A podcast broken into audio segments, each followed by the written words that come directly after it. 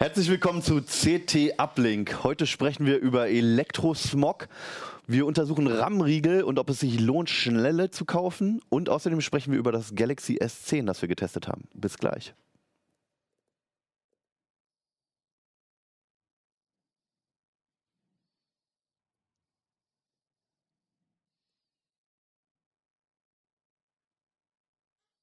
Hey, herzlich willkommen zu CT Uplink. Schön, dass ihr reingeklickt habt. Wir haben einfach mal das Intro weggelassen aus Protest gegen Artikel 13. Deswegen gibt es hier heute auch nichts auf den Bildschirm. Ihr seht einfach nur schwarz. Also vielleicht ändert sich ja dadurch was. Mal gucken. Auf alle Fälle geht es jetzt los. Mein Name ist Hannes Schirulla. Ich bin nicht alleine, sondern mit mir sind heute dabei Christian Hirsch, Robin Brandt, Michael Link. Und ihr habt alle drei wunderbare Themen mitgebracht, die alle sehr, sehr spannend und bunt sind. Und die stehen nämlich alle in der neuen CT 8 2019, die man am Kiosk kaufen kann, die man abonnieren kann, die man digital lesen kann, runterladen äh, und was auch immer noch. Kann man alles möglich mitmachen, sogar Papierflieger basteln zur Not, wenn man sie durch hat. Aber wir sprechen jetzt trotzdem erstmal drüber, was da drin steht. Und ich würde gerne mit dir anfangen, Michael, denn du hast dich einem Thema angenommen, was jahrelang schon diskutiert wird, was, was ziemlich schwierig zu behandeln ist, finde ich, weil da keiner so richtig die Wahrheit kennt. Es geht um Elektrosmog und der Aufhänger war, dass wir hier eine sehr lange und ausführliche und detaillierte Strecke über 5G, den mo neuen Mobilfunkstandard im Heft haben. Und du hast dich halt damit beschäftigt, was das jetzt für den Elektrosmog bedeutet und ob es überhaupt diesen Elektrosmog gibt und ob wir alle krank werden oder vielleicht doch gar nicht. Naja, Worum also, geht's?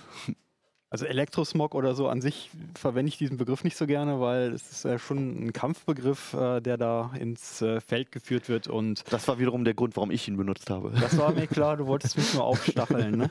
Ähm, Im Grunde geht's, ist das eigentlich ein ganz altes Thema. Äh, eigentlich schon solange es irgendwas mit Funk gibt, gibt es immer Leute, die gefragt haben, hm, könnte das vielleicht meiner Gesundheit schaden? Also es ist ja vielfach so Dinge, die man nicht sieht, die können einem vielleicht doch komisch vorkommen, die machen einem vielleicht ähm, schlechte Laune, Krebs oder schlaflos, was Mhm. auch immer. Und äh, bei 5G, weil das ja jetzt eine neue Mobilfunktechnik äh, ist, kam natürlich auch wieder eine große Welle. Und äh, da ich mich tatsächlich mit dem Thema insgesamt schon sehr, sehr lange beschäftige und äh, sehr viele Untersuchungen dazu gesehen habe, das darüber auch schon einige Male geschrieben habe, habe ich gedacht, okay, ähm, das wird vielleicht erstmal wieder so das Gleiche sein, dass man sagt, okay, neue Technik, äh, Leute sind erstmal so dagegen, der alte Beißreflex.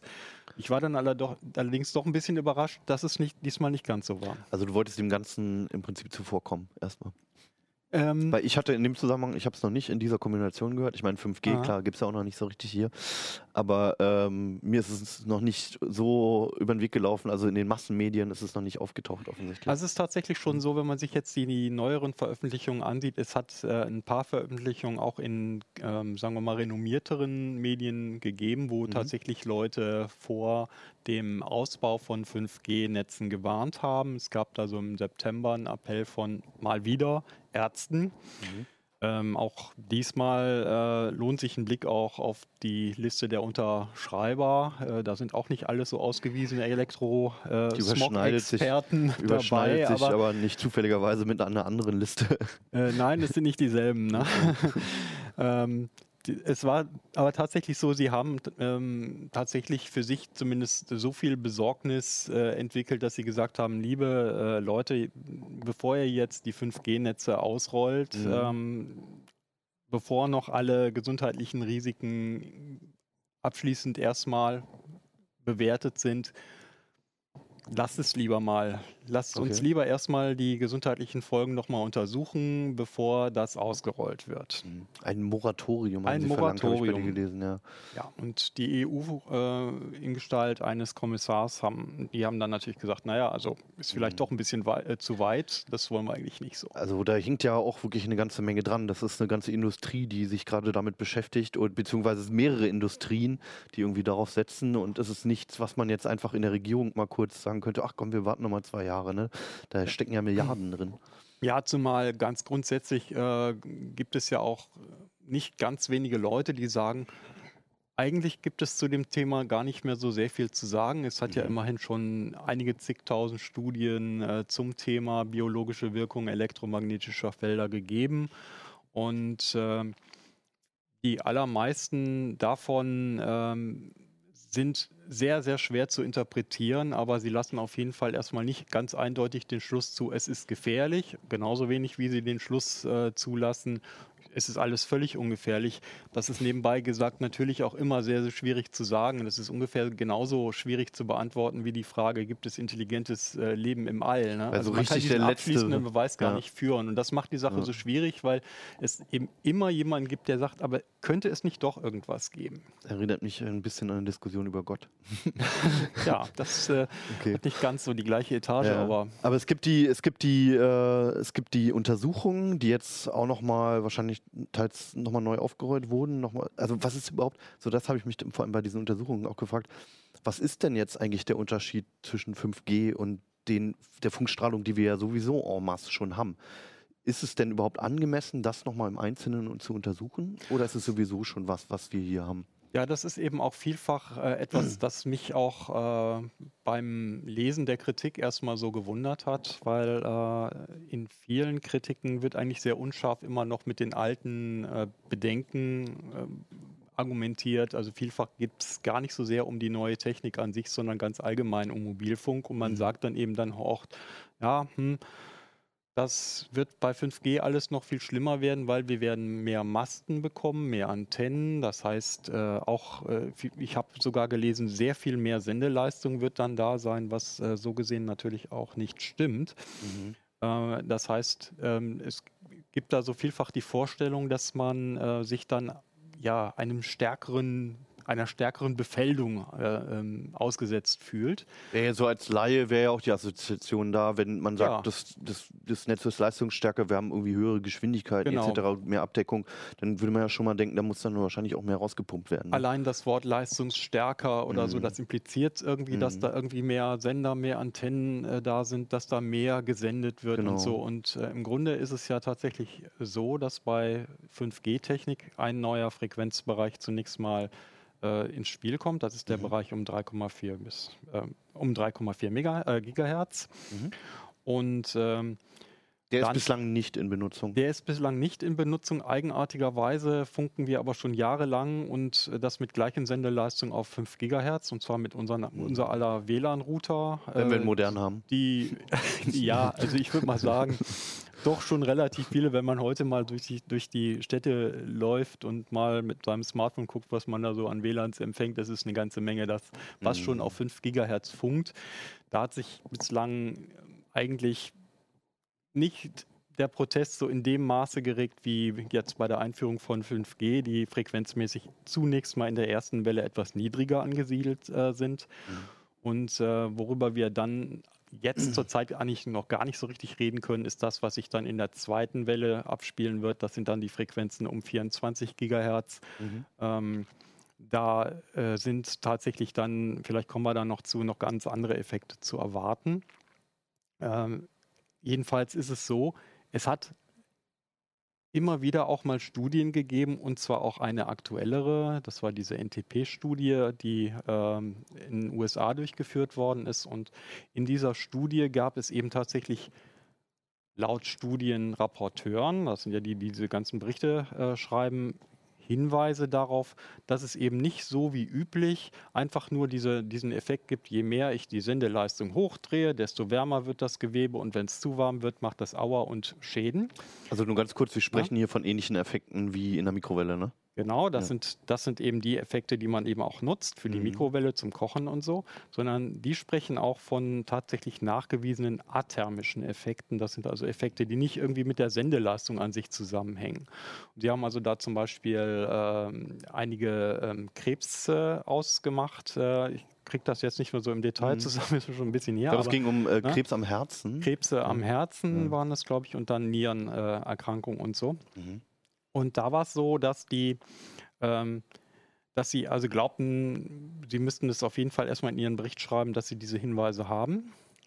Und äh, diese athermischen Effekte sind ja eigentlich die ganze Zeit, wenn wir über ähm, biologische Wirkungen von Mobilfunk reden, immer in der Diskussion gewesen. Es hat immer Leute gegeben, die gesagt haben, es gibt welche. Mhm. Und Leute, die gesagt haben, naja, mag ja sein, aber ob die Effekte, die man da jetzt beobachtet hat, ob die jetzt tatsächlich im, äh, mit dem Mobilfunk auch ähm, in Verbindung zu bringen sind, das ist noch eine ganz andere Frage. Und ob diese Effekte dann auch tatsächlich gesundheitlich schädlich sind, ist schon mal gleich gar nicht geklärt.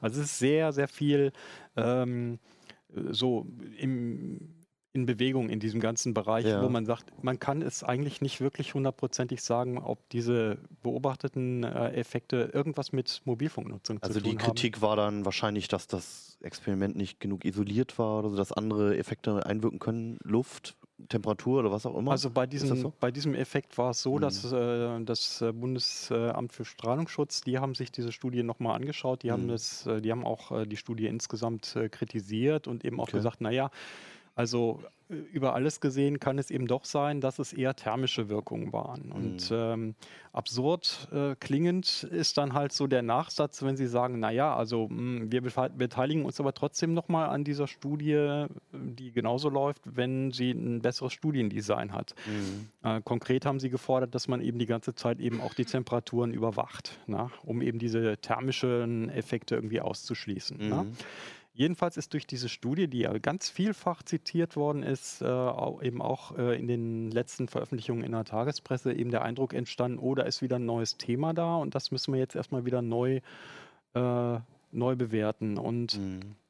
ich fand es jetzt in meiner äh, Recherche auch ein bisschen eigenartig, äh, dass so die, die tatsächlich offensichtlicheren Effekte, die eben dann noch später kommen, eben im Bereich 26 Gigahertz, dass die zunächst mal erstmal überhaupt keine Rolle gespielt haben. Mhm. Was kommt da dann noch dazu?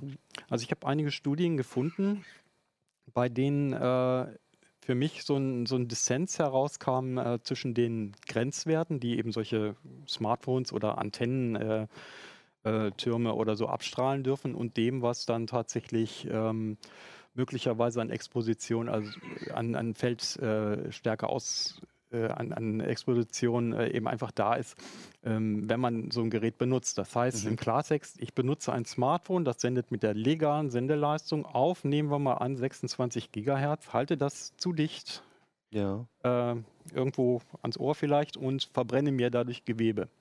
Das heißt, mhm. wir haben hier tatsächlich immer noch die Möglichkeit, laut diesen Studien, dass wir thermische Schäden bekommen. Das mit legalen Sendeleistungen und den legalen Grenzwerten. Das ah, ist also zurzeit noch nicht ganz so, dass die Grenzwerte zu dem passen, was unschädlich ist. So sieht es zumindest erstmal nach einigen Studien aus. Mhm. Ähm, das sind zum Teil Simulationen, zum Teil haben sie wohl auch schon was gemessen mit irgendwelchen Sendern. Ähm, und äh, das interessanterweise ist das schon relativ weit gediehen, dass eben tatsächlich auch die Grenzwerte dafür ähm, in der Diskussion sind und eben auch, dass das Messen dieser, was wir ja so unter SAR-Wert kennen, ja. ähm, dass auch das Messen dieser SAR-Werte deswegen schon wieder äh, in so einer Revision ist, okay. wo auch die neuen Techniken von 5G mit berücksichtigt werden. Was dann aber wiederum auch nichts spezifisch unbedingt mit 5G jetzt mit der Neue zu tun hat, sondern genau. prinzipiell mit, mit Geräten, die funken halt einfach. Ne? Genau, die, mhm. diese, neue, äh, diese neue Möglichkeit, eben diese ähm, Aussendung von Geräten, ähm, die körpernah getragen werden, mhm. ähm, zu berechnen, das wird eben dann auch in diesen neuen Standard münden. Äh, der wird gegenwärtig, der ist schon relativ weit ge gediehen. Ich habe mir einen mhm. Entwurf angeguckt. Der umfasst dann eben auch Geräte für 5G, auch Wearables äh, mhm. äh, sind dabei und Bluetooth-Devices, die man vielleicht im Ohr trägt oder so. Ähm, da ist schon relativ viel dabei und äh, ein wichtiges Merkmal dieses neuen Standards ist, dass der zum Beispiel berücksichtigt, dass eben nicht wie beim alten Standard einfach konstant volle Möhre eine Sendeleistung eine bestimmte Zeit lang über ein bestimmtes direkt Mittel, aufs Gehirn direkt aufs Gehirn gestrahlt wird, ja. sondern da werden dann eben auch diese spezifischen Modulationsverfahren und Sendeverfahren mhm. ähm, berücksichtigt, so dass man sich da auch ein realistisch, äh, realistisches Bild ergibt. Mimo hattest du erwähnt, ja. wo es dann darum geht, dass die Geräte auch automatisch in bestimmte Richtungen strahlen oder heute auch nicht.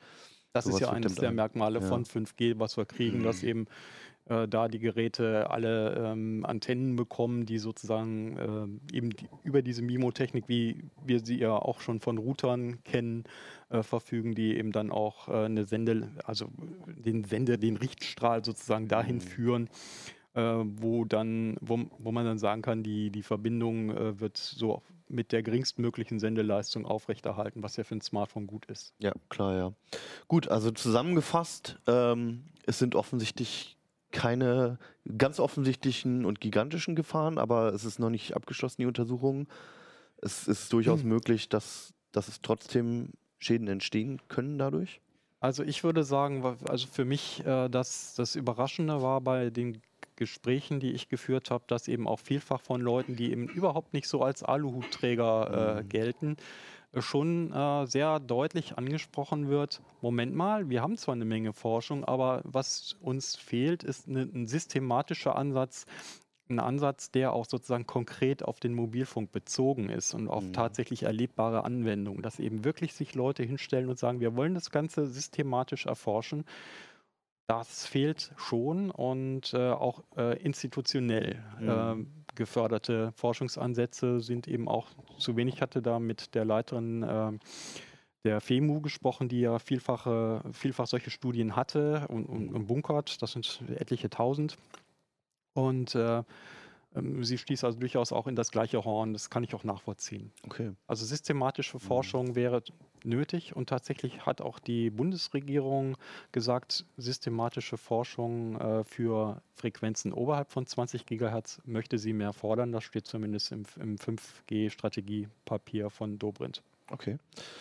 Ich finde es bei diesem Thema, ähm, das ist so ein typisches Beispiel dafür, wo eigentlich eine sachliche Diskussion sinnvoll ist, wo man aber schnell durch bestimmte extremere Parteien halt das Ganze so ein bisschen in die Lächerlichkeit gezogen wird. Also du hattest jetzt hier in deinem Artikel, hattest du ein Beispiel von einem Medaillon, was mit sehr schönen Steinen besetzt ist. Das ist ein Emai- Emai- Emai-Produkt. Ne? Das Ja. ist so ein Anhänger, so ein Amulett. Das Mhm. kann man sich dann umhängen. Und der schützt vor Elektrosmogstrahlung. Der soll davor schützen. Ähm, man kann es tatsächlich sogar updaten, wenn neue Frequenzen damit abgeschirmt werden sollen. Das Ganze gibt es zum äh, Preis von 99 Euro.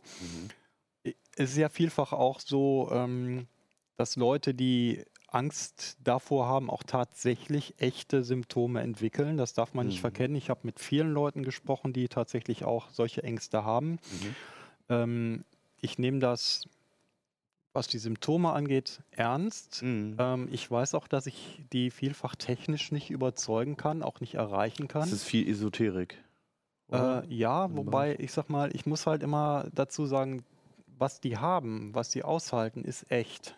Die Mhm. haben Angst. Die Ja. sie, und sie haben auch echte Symptome. Die Mhm. können wirklich nicht schlafen und sie haben irgendwelche Schmerzen und sie haben Krankheiten Ja. dadurch, wodurch die bedingt sind, ob Angst die Seele auf ist oder nicht, das Mhm. äh, mag ich an der Stelle nicht beurteilen.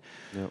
Ähm, was ich eher halt kritisiere, ist eben das relativ ja, dass es relativ häufig in diesem äh, Umfeld dann eben wirklich immer Geschäftemacher auftreten, die äh, Kuren mit äh, den allereigenartigsten Methoden äh, vertreiben wollen Mhm. äh, und letztlich tatsächlich den Leuten nur das Geld aus der Tasche ziehen mit Wirkprinzipien, die man in der Regel nicht nachvollziehen kann. Mhm. Ja, gutes Beispiel das Amulett.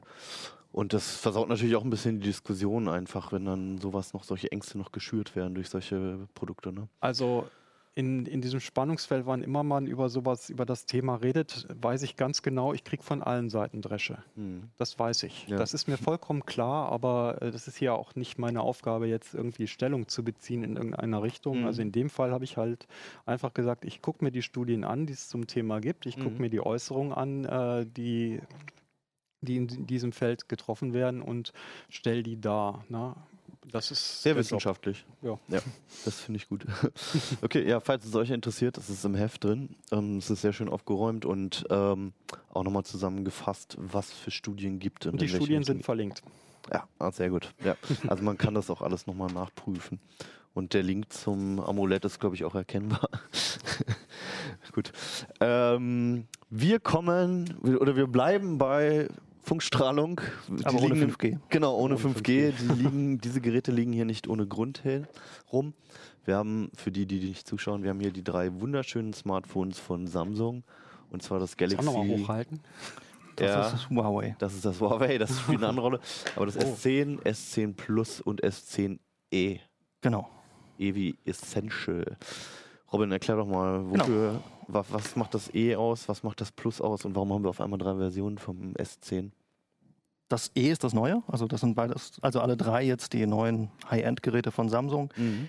Das Samsung der S-Serie zwei Geräte spendiert, das war schon bei dem 9er so, da gab es das Mhm. S9 und das S9 Plus. Das war immer so ein bisschen der Note-Konkurrent ohne Stifte, ne? Ganz genau. Und Mhm. äh, jetzt kommt E dazu, das heißt Essential, wie du schon gesagt hast. Ähm, in dem Fall bezieht sich das vor allem, es ist günstiger, Mhm. hat ein bisschen weniger Kamera. Kleines, bisschen, bisschen, ein bisschen weniger Kamera, ja. Also eine fehlt. Kriegst Äh, nur halbe JPEGs raus. ähm, hat äh, kein Zweifach-Tele, Mhm. ähm, kleineres Display und geringere Speicherausstattung. Ansonsten ist es im Grunde genommen ziemlich ebenbürtig mit den Okay. anderen. Das S10 ist dann dieses Jahr, das ist das normale. Da muss man erstmal kurz überlegen, ne? weil die irgendwie alles nur noch schwarze Klötze sind. Sehr ähnlich Wir aus, können das mal genau. auch in die Kamera vielleicht. Hier, ja, genau. Genau, und S10 und S10 Plus unterscheiden sich dann nochmal durch unter anderem die Zweifach-Frontkamera, die das S10 Plus hat, die das S10 nicht Ja, hat. also und mittig hier das S10, hier das Genau. S10 Plus, das große. Ups, was nicht so richtig will. Und unser super geheimer Gerätecode. Viermal die Null. Und dann hier das S10e, wobei hier fällt ja schon auf, ne? also die Displays, wahrscheinlich sind das alles AMOLEDs, ne? genau, alles AMOLED, Samsung, alles halt Samsung typisch. Aber ähm, während hier das S10 Plus und S10, die haben noch so dieses typische so abgerundete an den Ecken, ne? dass der Bildschirm so nach hinten geht. genau, das das S10e fehlt dem ist einfach S10e. plan. Ähm, aber in der Praxis hast du kaum Vorteil, dadurch also eigentlich gar keinen. Das sieht ein bisschen Sieht cool aus. cooler aus, genau. ähm, kostet ein bisschen mehr. Auch, auch Ah. Vorteil, ja, für manche Leute. Genau. für andere unnütze Und ansonsten, also. Displays alle mit die hellsten, die wir bisher gemessen haben. Sie haben alle noch eine Klinkenbuchse. Was heißt Ganz- denn, äh, nur ganz kurz, was, was heißt denn hell? Wir sind ja sonst so bei 600, 700 Genau, äh, bis Candela zu, oder bis zu ist ja gleich 800 äh, Candela, beziehungsweise je nachdem, wie man, wie die Weißverteilung auf dem Display ist, kann das schon mal bis zu 1000 messbar sein. Mhm. Ähm, aber so 800 ist so. Ist messbar. Wenn man möchte, dann kann man es auch messen. Ja. okay. Ähm, Und du hattest jetzt schon die Kameras erwähnt, also hier vorne fällt mir auf, ne, die haben jetzt, wir, wir, es gab ja eine ewige Diskussion bei Smartphones vom Notch, von dieser Einkerbung oben im Display. Das haben die jetzt nicht mehr, sondern es ist einfach ein Loch oben drin. genau, es ist ins Display reingewandert. Nebendran sehen wir hier das äh, neue Huawei Ah ja, P30. okay, die sind noch bei dem Mini-Notch Die sind noch bei dem geblieben. Mini-Notch geblieben, genau. Ähm, ist, denke ich, am Ende einfach nur Geschmackssache. Ähm, in der Praxis ist da kaum ein Unterschied zu machen, ob da jetzt da ein Loch in, Mhm. drin ist oder da oben. Das kann man auch ausblenden, jeweils, je nachdem. Ausblenden ist witzig. Also äh, da haben wir nämlich schon mal drüber gesprochen. Ja, also sie machen halt einfach einen schwarzen Balken. Genau, die umhin. machen einfach einen schwarzen Also Balken. simulieren quasi einen Displayrand. Das ist schon irgendwie absurd. Genau, das hat sich auch, war wahrscheinlich auch eher für die größeren Notches gedacht. Mittlerweile Mhm. ist die Ankerbung so klein. Das ist vernachlässigbar. Äh, man sieht beim S10 Plus, wie gesagt, zwei Kameras vorne. Ähm, Ah ja, okay. Die haben eine größer. Doppelkamera vorne. Ähm, es gibt auch ziemlich witzige äh, Hintergrundbilder, hatte ich jetzt mittlerweile gesehen, wo dann diese, diese Kamera dann dafür genutzt wurde. Also weiß ich, einmal war es R2D2, der dann genau dort. genau, Halt oder ET. sein- Ja, genau, stimmt, Die ET. Augen von der Genau. Doppelkamera. Ja, also es wird schon viel rumgespielt. Ja, ob man es mag oder nicht, ist wahrscheinlich Geschmackssache. So, das ist hier vorne, hat das Plus noch eine Doppelkamera. Das sind dann, sind das zwei Brennweiten oder was, was ist denn der, der Die Vorteil? von zweite? Kamera macht dann Bokeh. Wir haben da im Test Ah. tatsächlich äh, einen Unterschied festgestellt bei der Frontkamera. Die Mhm. ist schon ein Stück weit besser vom S10 Plus. Also wer auf Okay. Selfies steht, der mag das investieren vielleicht. Ähm, also diese, diese Hintergrundunschärfe bei einem Mhm. Porträt, äh, die sieht einfach natürlicher aus äh, mit diesen zwei Kameras. Also tatsächlich hat das einen Effekt, das war, war schon sichtbar.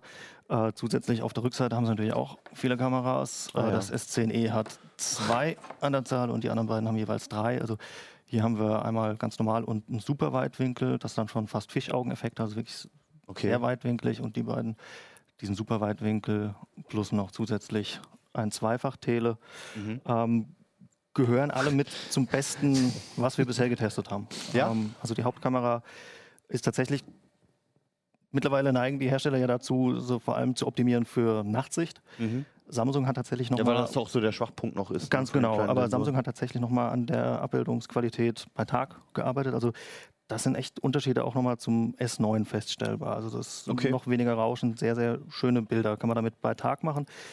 Ähm, bei Nacht gibt es vielleicht sogar noch bessere, aber so insgesamt, was, die, was Samsung da als Kamerapaket anbietet, ist schon ziemlich gut. Okay, also das heißt, ähm, ja, Michael hat jetzt hier schon das Huawei P30 umge umgedreht, was wir hier auch noch daneben liegen haben, also das neue von Huawei. Äh, die haben nämlich auch nochmal mit der Kamera aufgetrumpft, ähnlich wie Samsung mit Weitwinkel, super Weitwinkel und einem Fünffach-Zoom allerdings mit einem Prisma noch drin.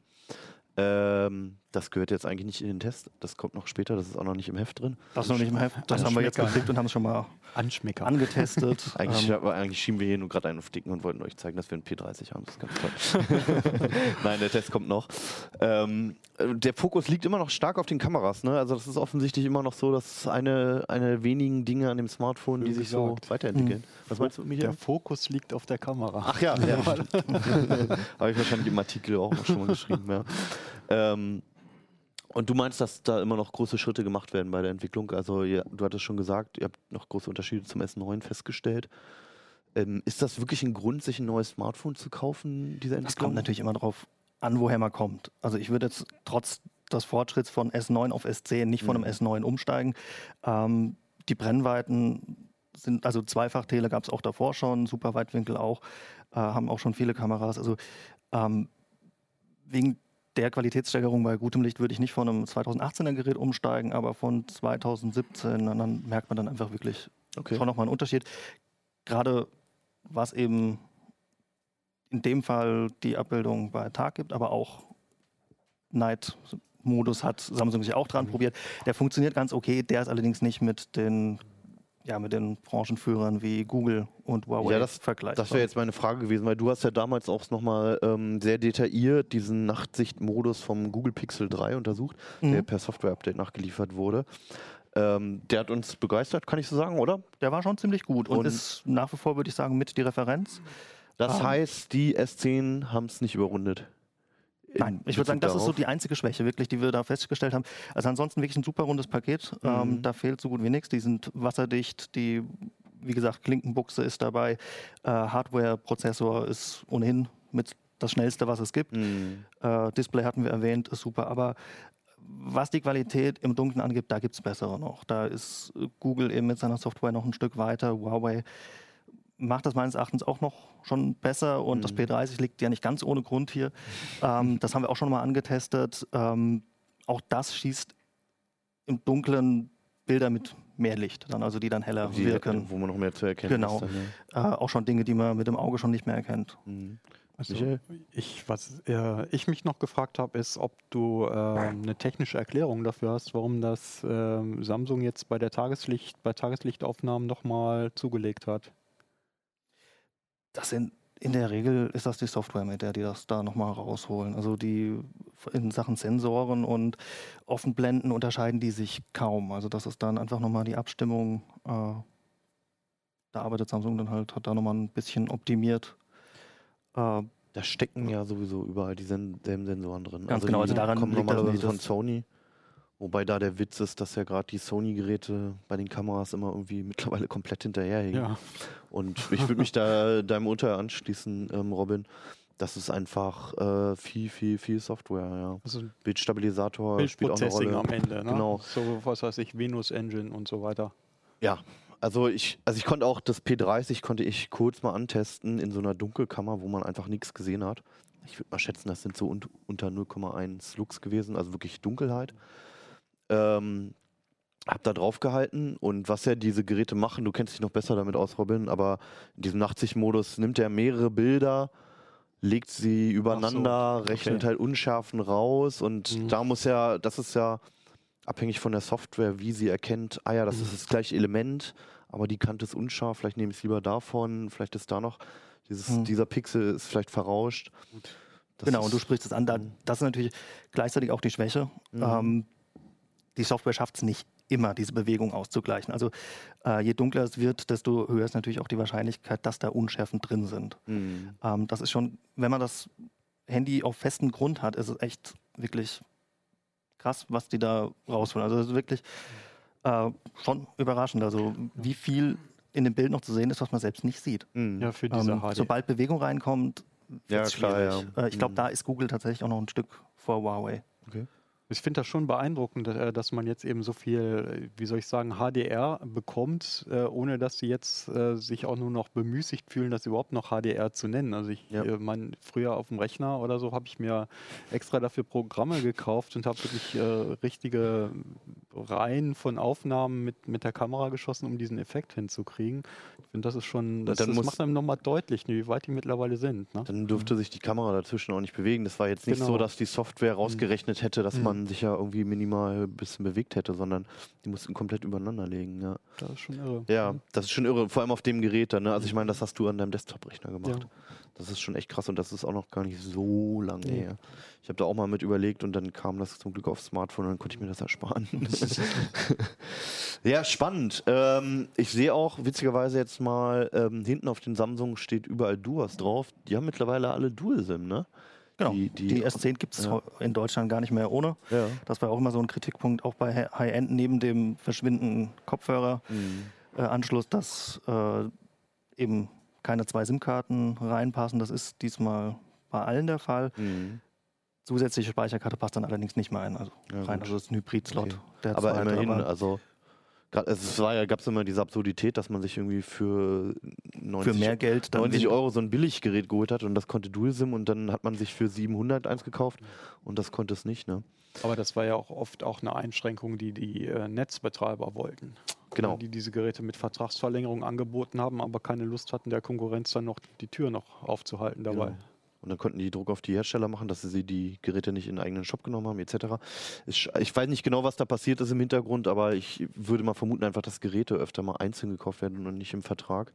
Und die Netzbetreiber deswegen vielleicht ein bisschen an Macht verloren haben. Gut für uns als Kunden.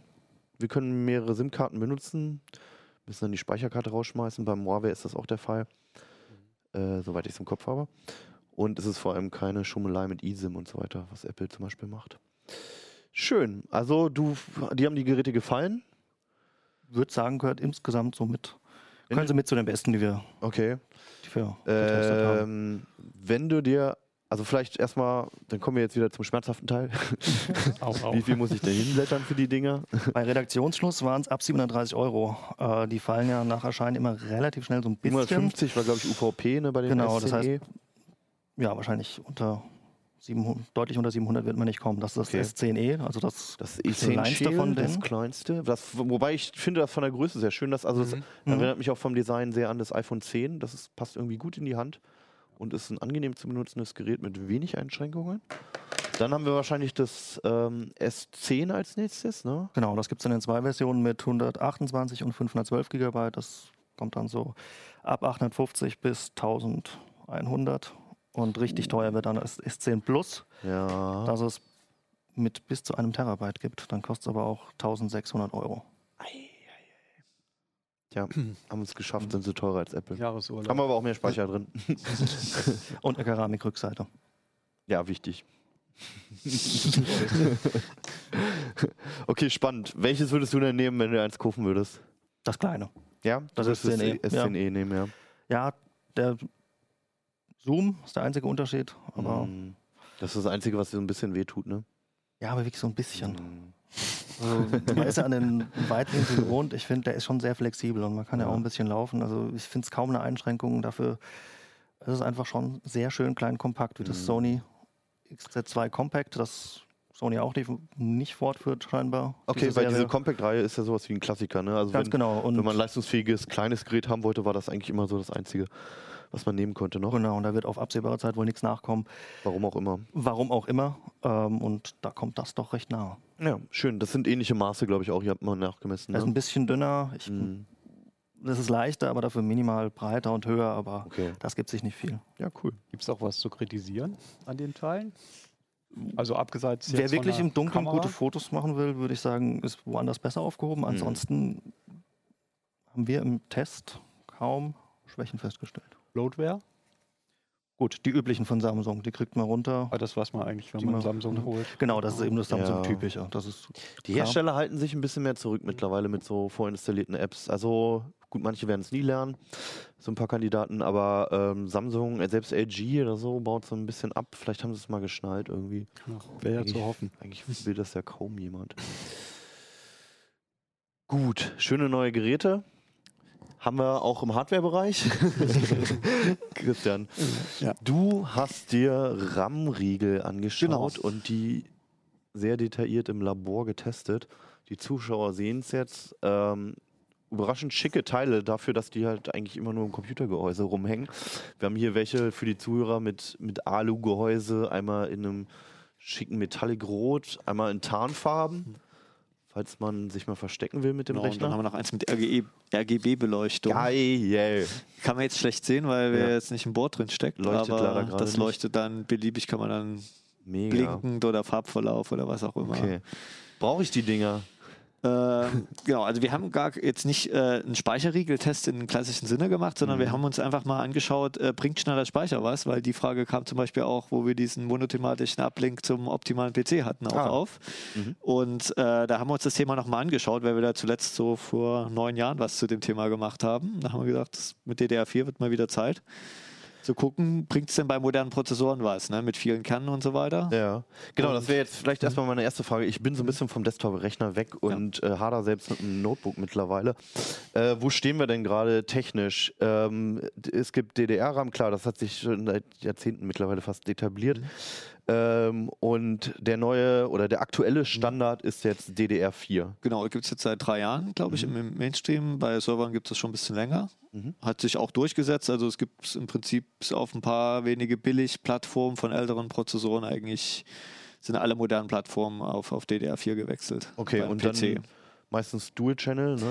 Äh, das kommt drauf an, wer, was man für einen Rechnertyp hat. Klar, die normalen Ryzen und Core i, das ist, ist Dual Channel RAM, das ist schon, das Das heißt, ist auch schon seit Jahren so. Ne? Man hat packt also zwei zwei, gleiche- zwei Speicherkanäle, Mhm. äh, die der Prozessor parallel ansprechen kann und dadurch verdoppelt sich die, die Durchsatzrate. Mhm. Muss natürlich dafür auch zwei Module mindestens drin stecken haben. Ne? Die müssen aber auch nicht unbedingt gleich groß sein, sondern die, die Ach so. Prozessoren haben da äh, äh, auch dynamische Modi, dass dann quasi, wenn man jetzt ein 4 und ein 8 Gig Modul reinsteckt, dass dann halt zumindest die ersten 4 Gigabyte im Dual-Channel-Modus arbeiten. Ah, ne? okay.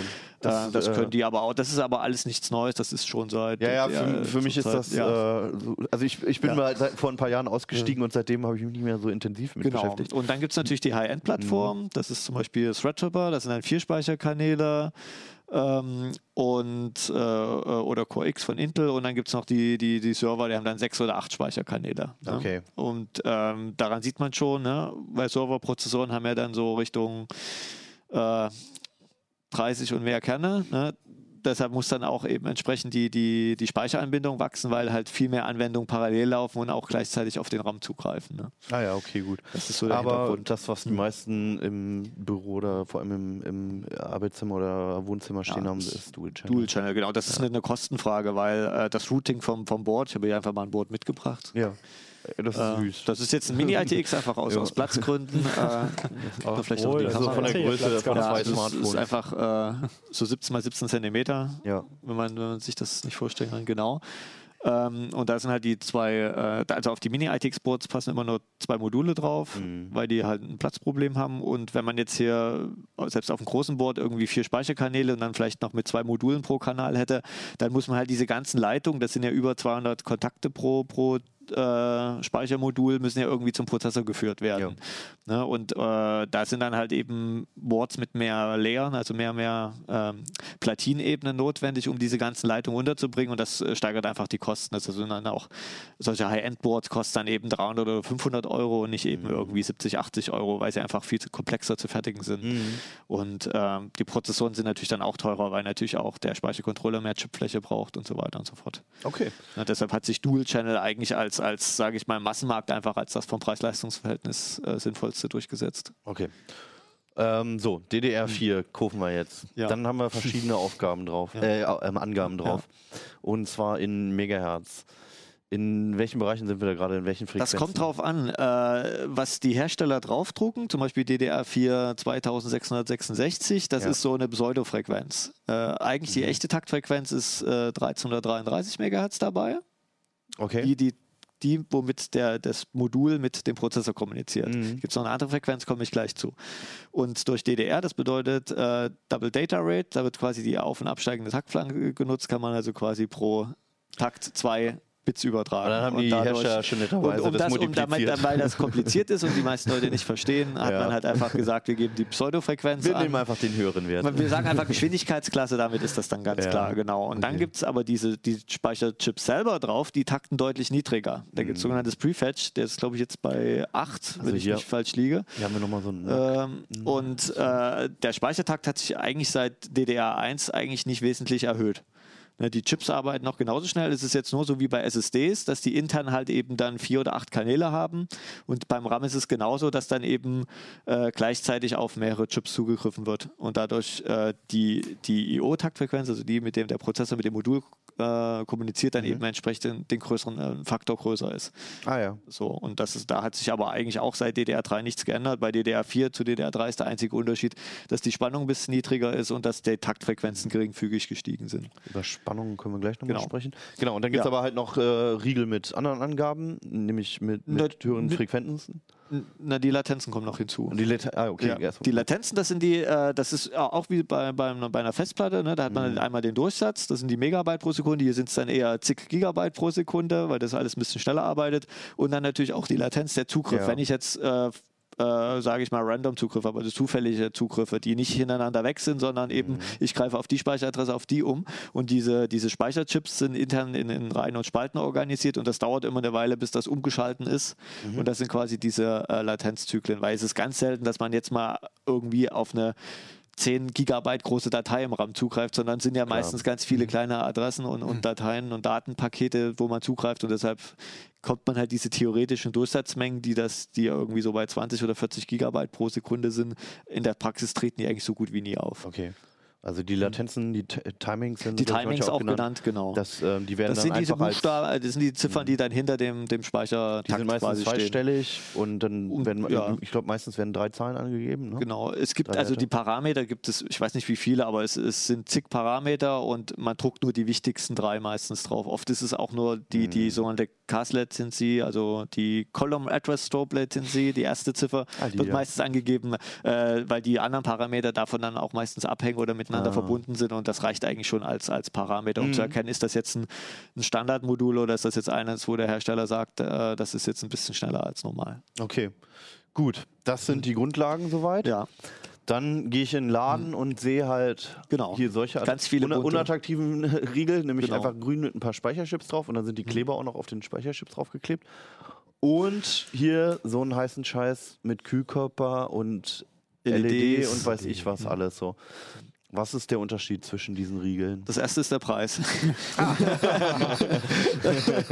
genau. Wer hätte das gedacht? Äh, genau. Und dann natürlich auch die Geschwindigkeit. Ne? Also zum Beispiel diese Module hier, das sind halt so äh, DDR4 3400er, Ja. während das hier so stinknormaler DDR4 2660er ist. Ne? Okay. Das ist quasi der, der Takt, mit dem der äh, angesprochen werden kann. Genau. Und äh, da wird es dann langsam kompliziert, weil es gibt die sogenannte JEDEC, das ist die, das Industriekonsortium, was festlegt, welche Speichersorten es gibt und mit welchen Timings äh, die gefertigt werden sollen. Und zwar, das hat den Hintergrund, weil der, die Logik sitzt ja nicht auf dem Speichermodul drauf, sondern das sind ja nur die Speicherzellen. Die sitzt ja heutzutage im Prozessor drin. Und ähm, bei der Prozessor muss er initialisieren, was ist das für RAM, der da drin steckt. Und deshalb gibt es so einen kleinen Mini-Chip, der sogenannte SPD, EEPROM. Und da steht halt drin, ich bin, ich, ich heiße Kingston oder äh, äh, Kuschel oder G-Skill oder was weiß ich Ja. und habe die Geschwindigkeitsstufe unterstütze ich und bei diesen Latenzen. Und das für mehrere verschiedene Geschwindigkeitsklassen. Damit der Prozessor weiß, wie er damit umzugehen Das Board hat. liest das aus, Ja, leitet das oder an den. Speichercontroller vom Prozessor weiter und dann weiß er ganz genau, wie schnell er jetzt das Modul ansteuern darf. Okay. So. Und das Und- sind feste Werte, die dort da gibt es festgelegte Werte in der Mhm. JEDEC. Das der, der Vorteil von Spezifikation ist, wenn sich jeder dran hält, funktioniert es meistens. Das Problem ist, ähm, die Hersteller wollen sich natürlich untereinander abheben. Und Ja. natürlich schnellerer Speichertakt kann was bringen. Deshalb gibt es natürlich auch sogenannte Overclocking-DIMMs, Mhm. die dann eben schneller als die momentan schnellsten Module, die man mit JEDEC kaufen kann, sind 26, 66 oder 29, 33er. Da ist Ja. gerade so ein äh, Generationswechsel. Äh, aber da gibt es auch Module mit, das schnellste, glaube ich, was ich gesehen habe, 4800er RAM. Ne? Also fast doppelt so schnell wie der Standard-RAM. Ne? Okay, ja, klingt erstmal gut. Klingt erstmal gut. Ja, äh, das ich haben. Problem ist, äh, das steht in den JEDEC-Spezifikationen nicht drin. Also müssen die Hersteller irgendwie diese Information da reinbauen, sonst muss man händisch mit der Tabelle anfangen, im BIOS jeden dieser einzelnen zig Klasse. Latenzzyklen manuell von Hand einzugeben und das äh, ist ja fehlerträchtig und deshalb hat Intel schon 2007 das sogenannte XMP-Profil erfunden. Okay. Das ist eine Erweiterung, das steckt auch in dem SPD-Chip drin und da können dann quasi schnellere Timings hinterlegt werden. Ah, okay, also Zusatzinformationen. Zusatzinformation, genau. Also Mhm. und da, da, damit ist sichergestellt, dass die, die, die Module in jedem Board, auch die übertakte Module in jedem Board laufen, was nix, nicht XMP können, die nicht XMP können, weil Okay. immer wieder auf die JEDEC-Timings zurückgefallen werden kann. Okay. Das heißt, ich kann die jetzt einfach auch als ersatzweise für einen normalen RAM-Riegel kann ich die Dinger nehmen und steck sie rein und, dann die laufen, laufen. Sie, dann laufen sie halt nicht so schnell. Ne? Ach so, die laufen Genau. erstmal mit. Die laufen dann halt mit JEDEC-Geschwindigkeit und Ja. teilweise auch nur mit zum Beispiel 2133er, obwohl sie viel schneller könnten. Ne? Das müsste man dann wieder händisch umstellen. okay, das heißt, ich muss dann wo im BIOS muss ich es wahrscheinlich genau, umstellen, im BIOS ja. umstellen. Ne? Und, und deshalb, also wie gesagt, wenn man XMP RAM kauft, das ist eine bewusste Entscheidung, die man treffen muss, weil man weiß, Mhm. Ah. muss ganz genau wissen, da ist Handarbeit notwendig Ja, ja. im Zweifelsfall. Die laufen halt nicht immer out of the box und es gibt halt auch Nebeneffekte. Zum Beispiel bei vielen Boards ist es so, wenn die XMP, wenn man das Profil aktiviert, dann wird halt nicht nur der RAM schneller angesteuert und eventuell die Speicherspannung erhöht, Mhm. sondern auch noch andere Spannungen im Prozessor, irgendwelche I.O.-Spannungen im Prozessor. Oder es werden an, Mhm. Ah, an Turbo-Limits rumgebastelt, äh, äh, es werden Power-Limits verändert. Teilweise haben wir es erlebt, dass die Lüfterregelungen sich verändern, dass die Lüfter plötzlich viel schneller drehen. drehen. Das sind aber jetzt, Ach, das, so hat, einen ja- Einfluss haben die dann. das hat ja nicht der Speicher, das ist dann Ja, eher ja. die Umsetzung im BIOS. Aber Ja, wir ja. haben da schon alles gesehen. Ja, ja. Und deshalb muss man, kann man da nicht sagen, steck XMP rein und läuft dann halt schneller und fertig ist die Laube, sondern es kommt immer wieder auf den Einzelfall an. Bei jedem Board kann sich das damit anders verhalten. Das Also, ist halt. bei, bei, bei Spannung erhöhen haben Ja. sich schon meine Nackenhaare aufgestellt. Genau, das ja. ist halt immer das Problem, wie wir immer sagen, wenn man außerhalb der Spezifikation ist, kann gehen, muss aber nicht. Ja, Mhm. das muss man sich immer im Klaren sein.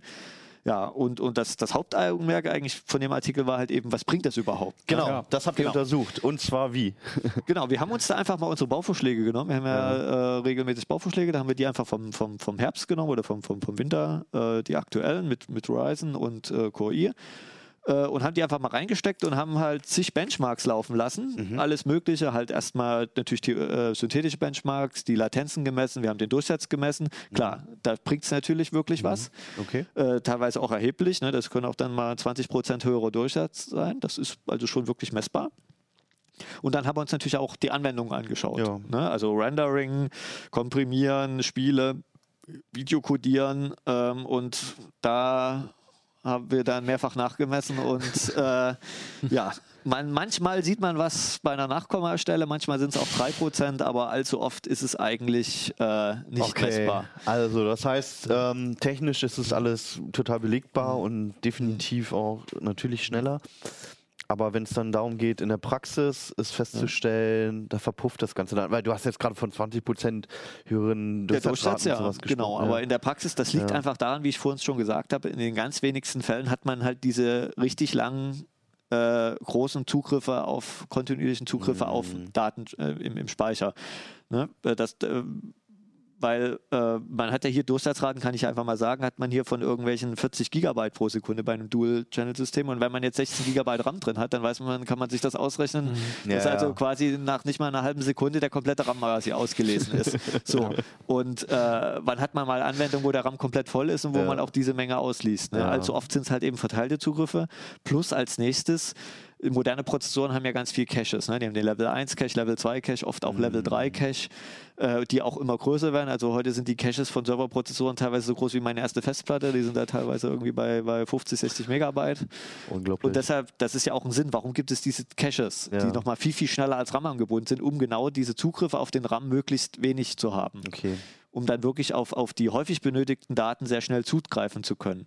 Und zum Beispiel, äh, äh, wenn man jetzt sehr theoretische Benchmarks hat, äh, die einfach in, in den RAM rein, äh, die, die in die Caches reinpassen, dann gibt es so gut wie kaum keine RAM-Zugriffe. Dann läuft quasi der Benchmark komplett im Cache ab heutzutage. Okay. Ne? Und selbst wenn man jetzt irgendwie ähm, äh, irgendwie eine Datei rendert, ein Rendering-Bild hat, ne, das ist ja auch meistens nicht so groß, die Rohdaten, das sind ein paar hundert Megabyte. Und wenn er da irgendwie so, der, der RAM irgendwie so aller eine Zehntelsekunde mal ein Datenpaket drüber schiebt, ne, dann, dann kann er trotzdem wieder zig Zyklen schlafen ne, Ja, und ja. nichts machen. Deshalb ist das in der Praxis, merkt man da oft äh, sehr wenig. Ein bisschen was bringt es beim Komprimieren, da hatten wir ein bisschen was gesehen, da ist aber auch wieder die Frage, ne, das ist ja auch, wir haben ja da eben, wie gesagt, nur im RAM gemessen, da haben wir irgendwelche 29 Gigabyte pro Sekunde, aber da ist ja der Flaschenhals wieder ein anderer. Wenn man jetzt echte Daten komprimiert, ne, dann kommen die ja von der SSD und selbst wenn man eine NVMe-SSD hat, dann ist da auch bei 3 Gigabyte pro Sekunde Schluss oder Ja. dreieinhalb und mit einer SATA-SSD ist da eh bei 400, 500 Megabyte. Das heißt, man das, man merkt das dann auch nicht. Bereichen ne? ja. Also es ist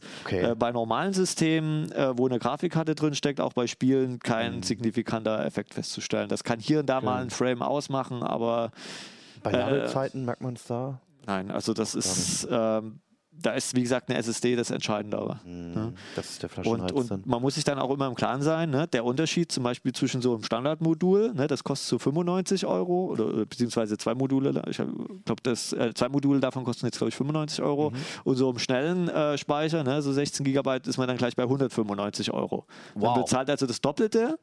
Ne? Hat Okay. einen theoretischen Geschwindigkeitsvorteil von irgendwelchen 20 Prozent und in der Praxis sind es dann irgendwie 0 bis 3 Prozent. Manchen Leuten reicht das, allein So. dieses theoretische. Und wenn man aber dieses Geld zum Beispiel in eine bessere Grafikkarte Grafikkarte. reinstecken Ja, würde, hätte man ja. einen viel, viel, viel größeren Effekt. Ne? Es gibt natürlich eine, keine Regel ohne Ausnahme. Wir haben natürlich einen Fall festgestellt, wo RAM etwas bringt, schneller RAM. Und zwar ist das bei sogenannten Kombiprozessoren, zum Beispiel Mhm. die Ryzen G, wo eine Grafikeinheit mit drin steckt. Weil da ist nämlich die Sache, dass die Mhm. CPU-Kerne und der Grafik, die Grafikeinheit Der gleichzeitig auf den RAM zugreifen Ah, ja. wollen.